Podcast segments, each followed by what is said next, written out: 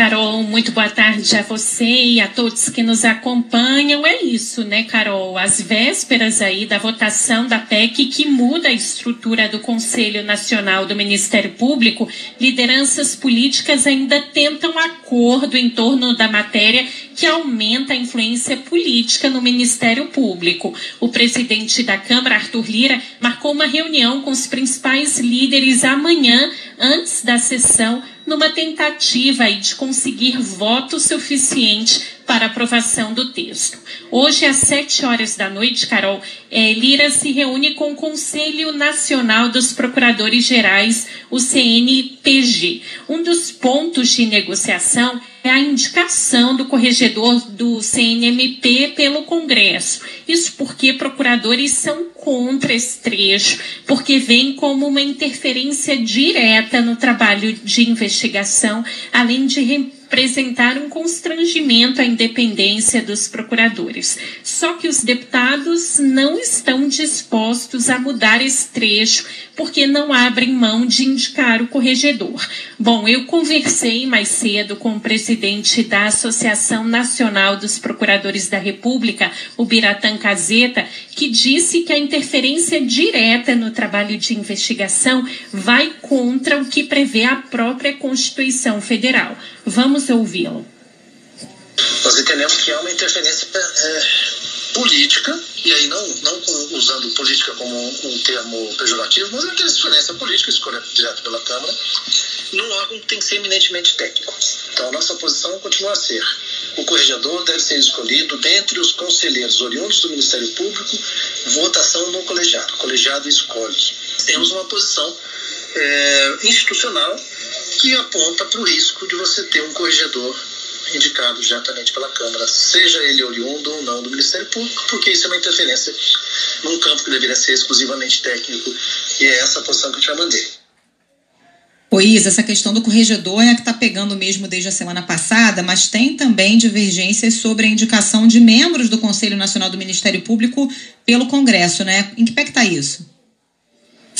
Exato, Carol. Outra negociação gira em torno aí de mudar a quantidade de cadeiras indicadas pelo Congresso no Conselho Nacional do Ministério Público. Hoje, Carol, o parlamento indica dois integrantes do conselho. Semana passada, o relator, o deputado Paulo Magalhães, apresentou um novo texto e propôs a indicação de cinco conselheiros ao invés de quatro.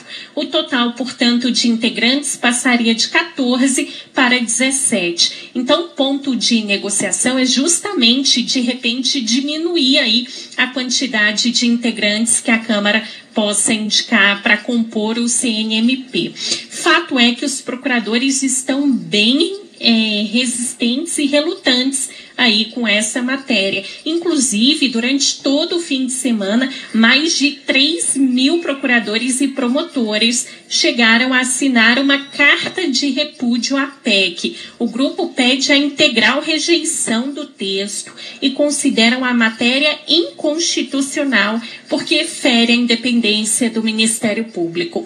Bom, até como uma forma aí de acirrar os ânimos, Carol, o autor dessa PEC, o deputado Paulo Teixeira, do PT, ficou de fazer hoje uma representação contra a ex-coordenadora da Lava Jato, a procuradora Tameia Danelon, por participar como comentarista em veículos de imprensa. O deputado considera que essa atuação fere a Constituição.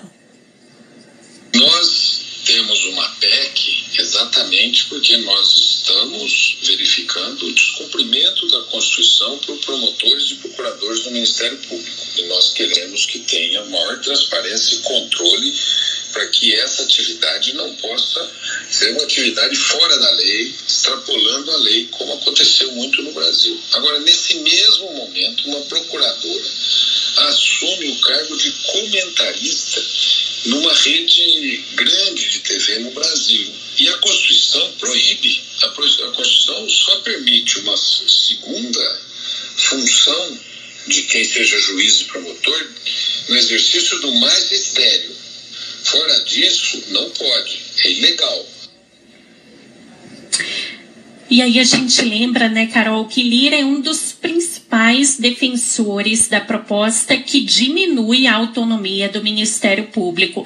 E a proposta reúne apoio da base governista, do Centrão e até de algumas lideranças da oposição que são contrários à Operação Lava Jato. Só que enfrenta forte resistência de procuradores e promotores que contam com representantes no Congresso principalmente aí apoiadores da força-tarefa da Operação Lava Jato. Integrantes do Ministério Público chegaram a apelidar a proposta de PEC da Vingança, em referência à Operação Lava Jato, que nos últimos anos mirou em autoridades políticas. Para ser aprovada, a PEC precisa de pelo menos 308 votos dos 513 deputados. Votação essa que ficou marcada para amanhã, Carol.